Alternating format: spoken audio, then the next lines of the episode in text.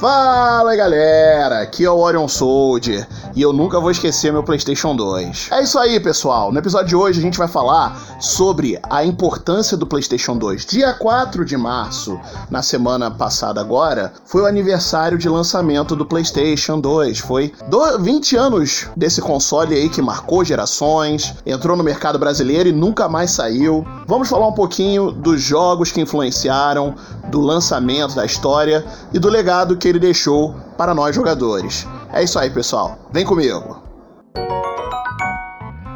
Bom, antes de continuar, eu quero avisar que a segunda temporada do Cast Nintendista, o podcast do canal Nerd Nintendista, está no ar.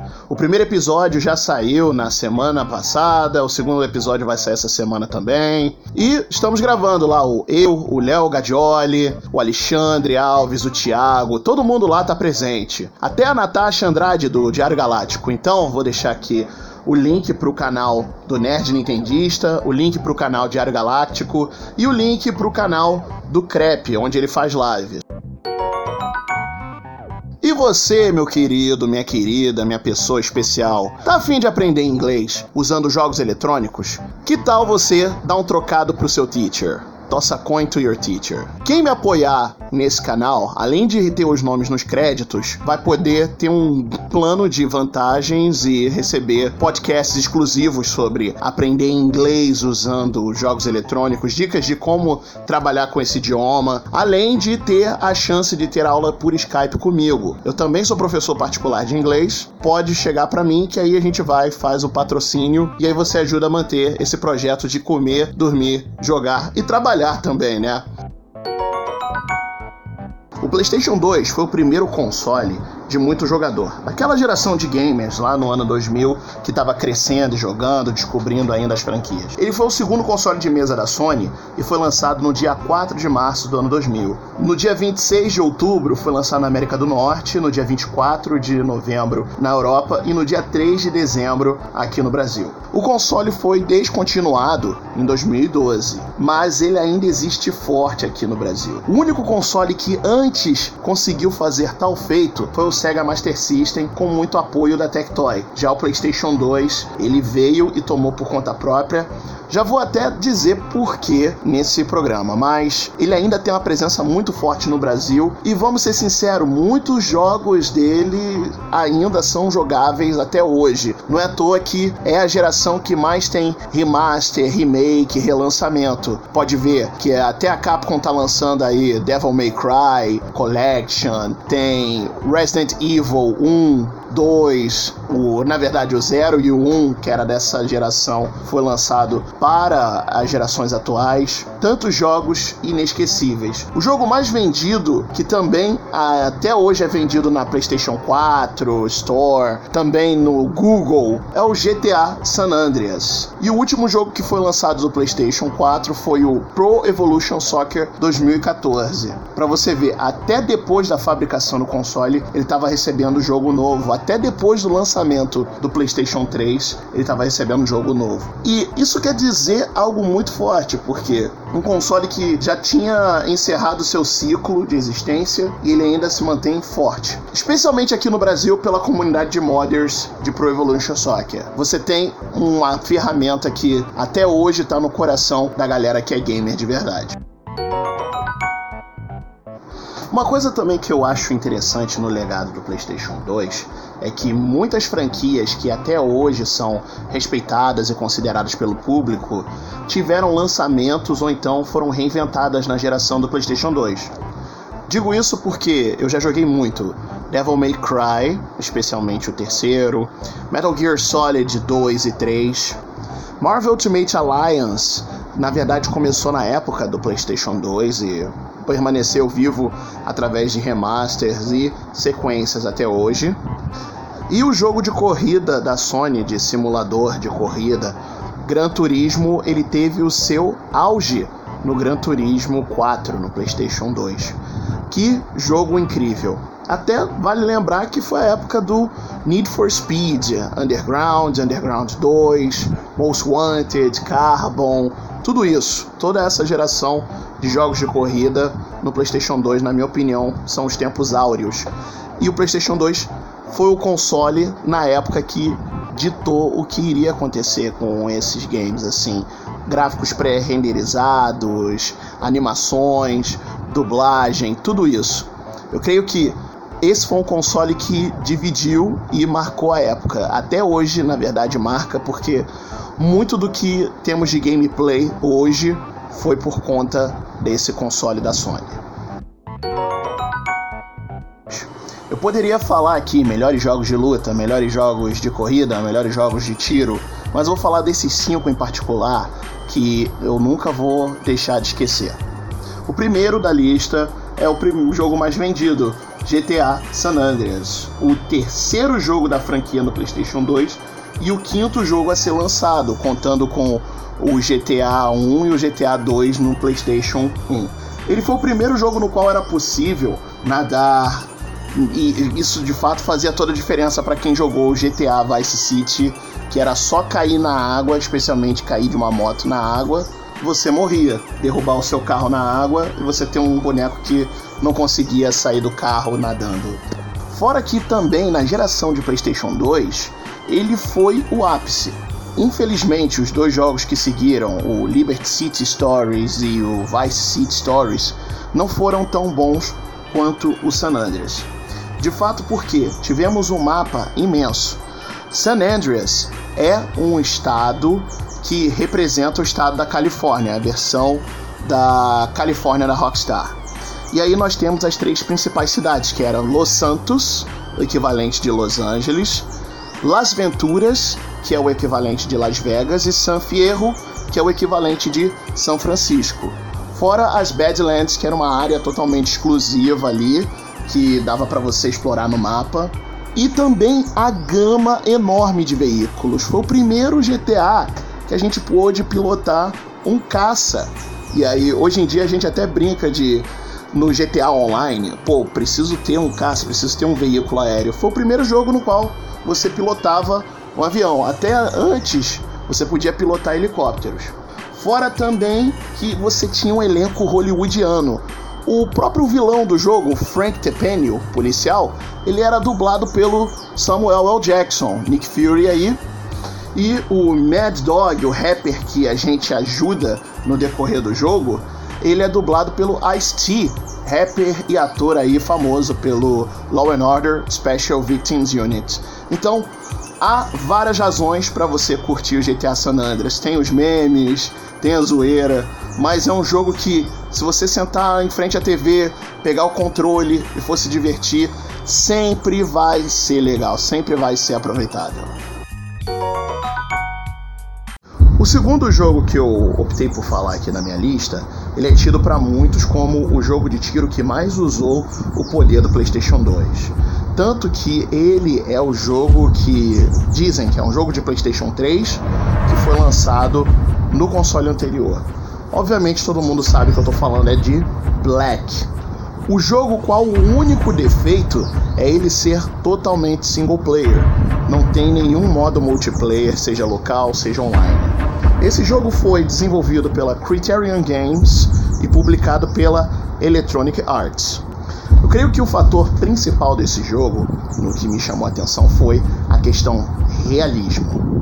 Você tinha que ter cobertura para trocar tiro com uma multidão de inimigos, fora o fato de que você podia carregar apenas duas armas por vez. Você tinha que trocar. Tinha missões, no caso eu lembro que uma coisa que eu fazia muito na última missão do jogo era no meio do tiroteio, a minha munição de uma certa arma acabava, eu ia lá, pegava a arma do inimigo e começava a coletar munição inimiga, porque aquela minha munição já não ia achar mais durante o restante da missão. E assim, todo inimigo abatido, ele ia me fornecer munição. Fora também que era um uso de armas reais, armas de combate real. Eu creio que no console que veio a seguir, na era de consoles que veio a seguir, o Call of Duty e o Battlefield foram certamente muito influenciados por essa questão de ter um realismo e uma guerra no presente que era bem brutal, cruel. Se a gente tem hoje Call of Duty Modern Warfare Remaster, Remake, devemos muito a Black ter ditado essa influência aí na época do PlayStation 2. God of War 2 foi o jogo que colocou a franquia no lugar que ela está, no lugar que ela merece. Porque realmente esse jogo foi um jogo perfeito para o PlayStation 2. Obviamente foi um jogo desenvolvido pela própria Sony, mas sabendo desse potencial, ele foi levado até os limites, a questão de novos combates, puzzle, tudo isso.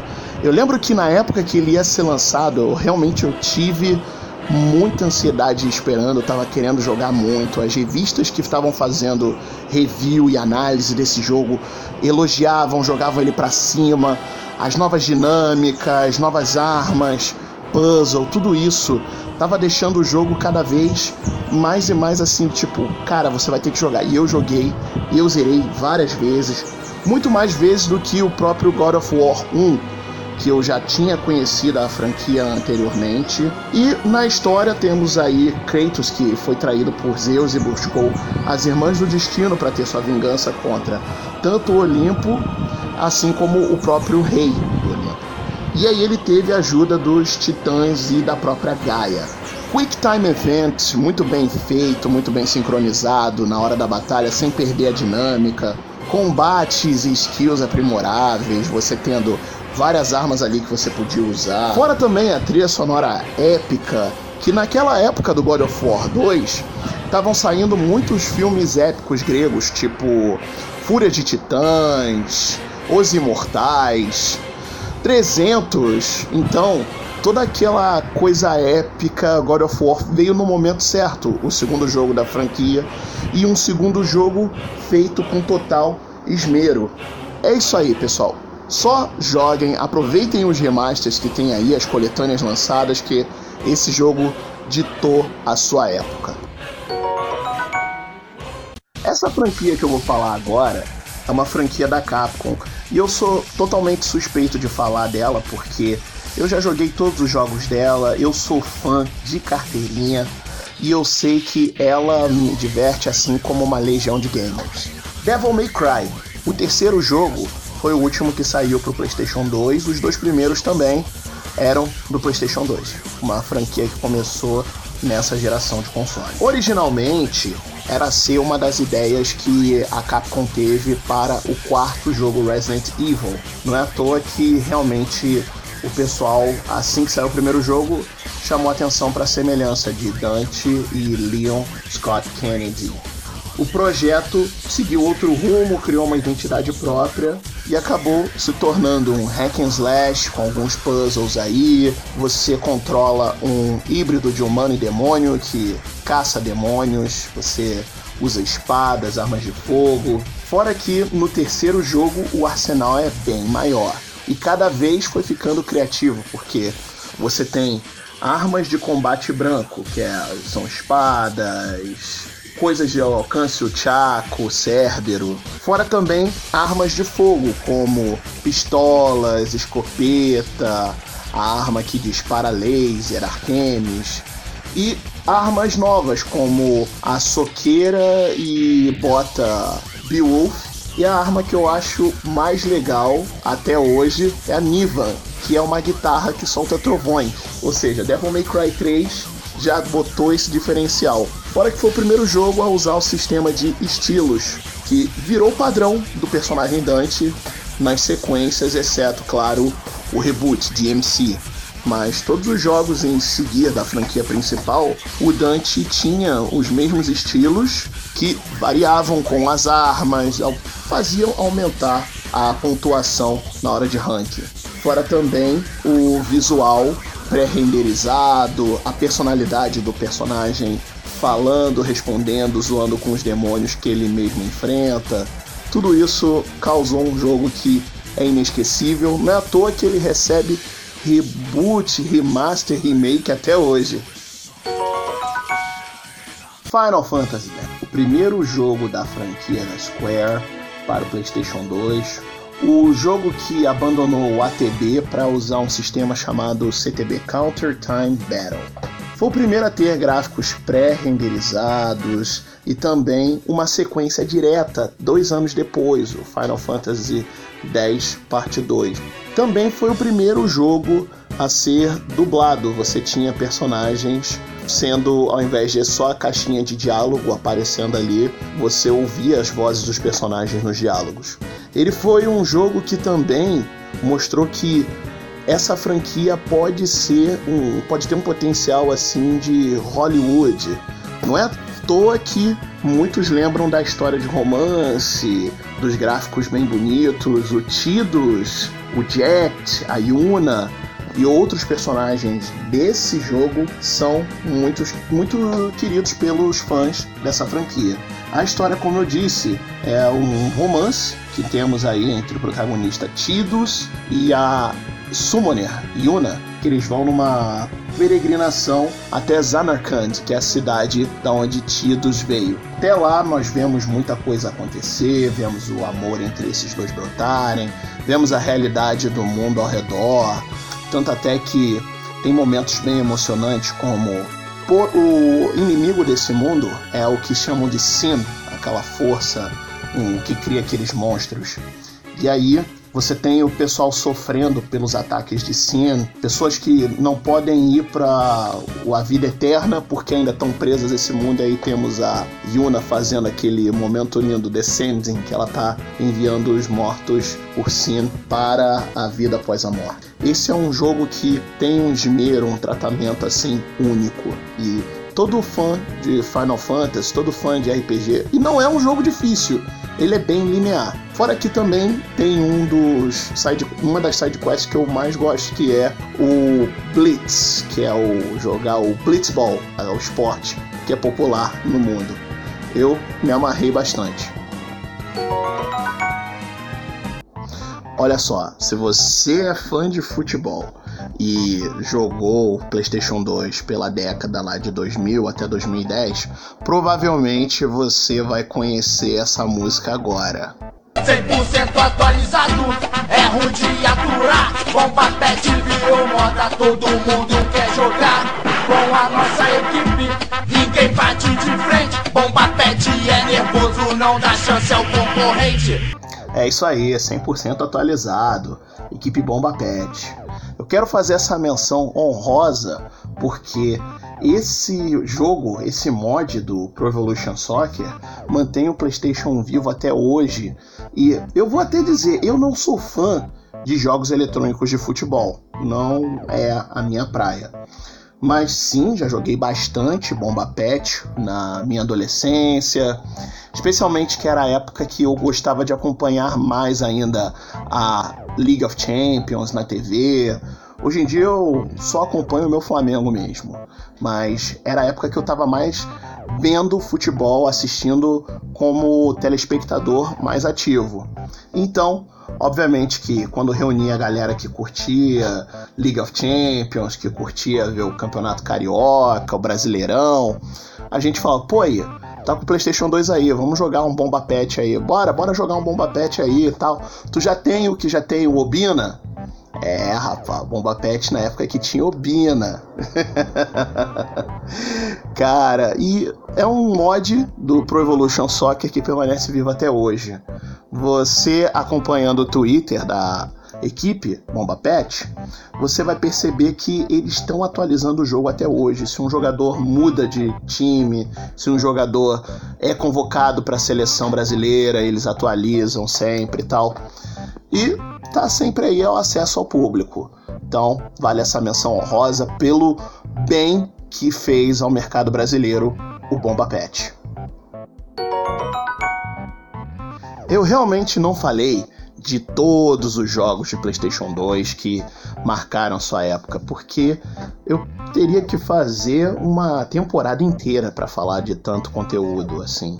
Mas vale várias menções honrosas, seja nos jogos de luta o Tekken, seja nos jogos de corrida a franquia Need for Speed, Garou. O Garou foi lançado pro PlayStation 2 originalmente no Japão. Dragon Quest 8, e Kingdom Hearts, Kingdom Hearts 2, tudo isso aí, pessoal, foi jogo que marcou essa época de PlayStation 2. Então, o que eu sugiro é você, podendo ter esse console, compra, joga, se divirta. Veja que a sua vida vai caber em 8 megabytes e você vai ser muito feliz, porque essa é uma época maravilhosa e os jogos estão aí, eles são jogáveis, são divertidos até hoje. Eles envelheceram muito bem depois de 20 anos de lançamento desse console.